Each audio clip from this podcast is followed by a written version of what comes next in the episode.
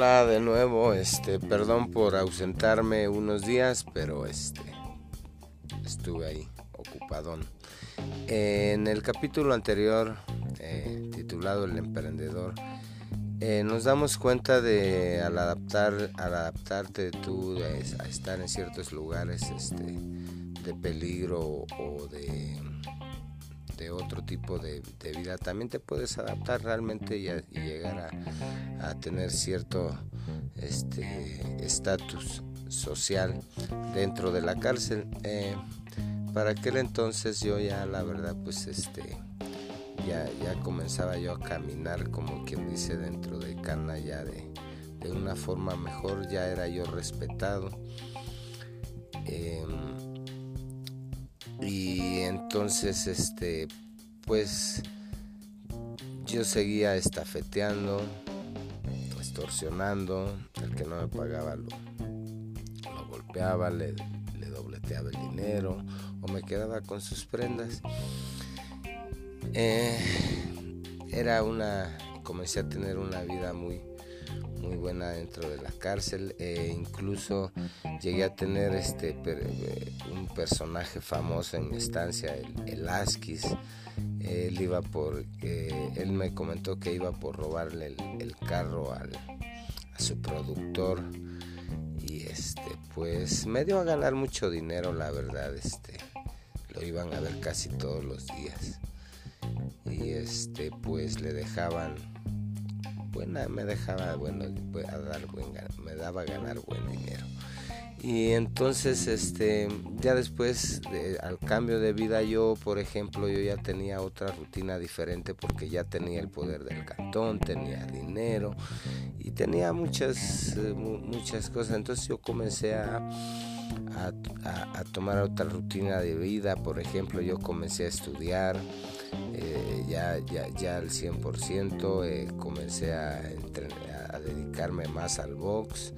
Eh, los días de no visita, este, temprano, ya fuera que temprano me fuera todo el día al frontón y en la tarde al box, o, o, primero al box y después todo el día al frontón. Prácticamente me encontraba yo haciendo deporte este, todo el día.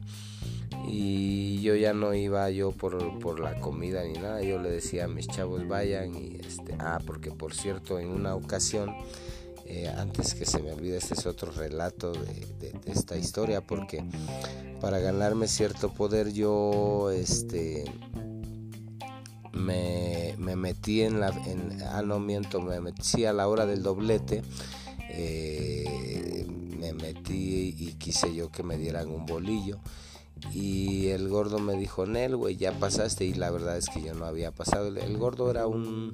Yo mido 1,72. Él medía como 1,80, más o menos 1,82. Pero estaba gordote y, y, ágil, la verdad, ¿no? Bueno, yo lo vi ágil pues, después de que me aventé un tiro. ¿Por qué?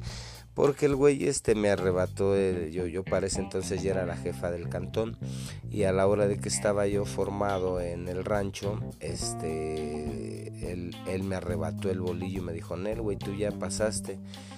Y le dije yo, no mames, güey, no he pasado y le arrebaté el bolillo y me quedé yo con solo la mitad del bolillo. Entonces cuando yo me fui a mi estancia, a mi cantón, la neta yo iba bien emputadísimo no tenía ni hambre. Dije, hijo de toda su puta madre, la verdad no me gusta quedarme con el coraje de nada. Y le dije a uno de mis chavos, vele a hablar al pinche gordo, dile que al chile me quiero aventar un tiro con él. Para ese entonces pues yo estaba entrenando box y pues yo este, confiaba en mí y dije yo pues aunque esté grande y gordo pues chingue su madre, no lo voy a cargar el hijo de su puta madre. Pero eh, eh, sí, este, después del rancho, este, efectivamente estábamos en, la parte de, de, enfrente de las, entre la zona 1 y la zona 2 hay un espacio abajo de las escaleras y ahí nos empezamos a dar en la madre. Entonces, este, pues pinche gordo resultó que era bien ágil el hijo de su pinche madre. Y, y, aparte de que yo estaba bien emputado, el güey nada más me estaba esperando, entonces me noqueó unas dos o tres veces y yo me paraba y me paraba y sobre de él y sobre de él y, sí le metí unos putazos, ¿no? Pero la neta pues, pues sí terminé yo con los ojos morados, morados, ¿no? Los, dos, uno bien cerrado y el otro morado, o sea que sí me dio una putiza, ¿no? Hay que saber reconocer. Al siguiente día, pues este, yo salí al rancho así todo puteado, pues eh, sabes que lo morado se quita, lo puto nunca. Y entonces este, salí así yo con los pinches ojos morados y y este pues yo yo yo nunca me, me, me, ya en ese entonces yo ya no me formaba al rancho ni ni madres yo siempre me metía hasta adelante junto con otras personas que también nos metíamos ya era era costumbre. Entonces me quiere mandar a formar me dice vete a formar bofes y le digo yo volteo y le digo ni madres güey no me voy a ir a formar güey chinga tu madre si quieres nos volvemos a dar en la madre güey por el chile no me voy a formar chinga tu madre y ya desde ese entonces ya nada más me volteó y me dice, pinche bofes, eres bien aferrado. Y pues es una forma de, de ganarse el respeto dentro de Cana, ¿no? Entonces, este, de, a partir de ese entonces, pues la verdad ya nunca me formé. Y eh, cuando ya después ya ni siquiera iba yo al rancho, ya eso era lo que les iba a platicar.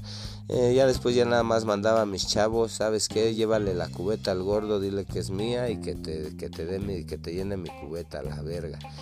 Y ya yo nada más mandaba por mis cubetas de rancho. Entonces yo me bajaba al frontón y yo sabía que cuando yo llegara al cantón, este ya iba a haber comida y todo porque pues ya aparte de, del, rancho este también había pues, obviamente ya lo había mencionado que todos llevaban su despensa pues había forma de disfrazar el rancho entonces comíamos rancho disfrazado o sea estaba chido el pedo entonces en cierto modo trataba yo de llevar de buena forma el cantón y puto que no se alineaba, pues había formas de hacerlo que, que se alineara y eso lo van a, escuchar en el próximo este capítulo de, de, mis relatos de presidio. Este, eso fue todo en este capítulo. Mi nombre es René Osorio Martínez. Este, búsquenme en las redes sociales, en Facebook, en Twitter y en Spotify. Gracias. Hasta la próxima.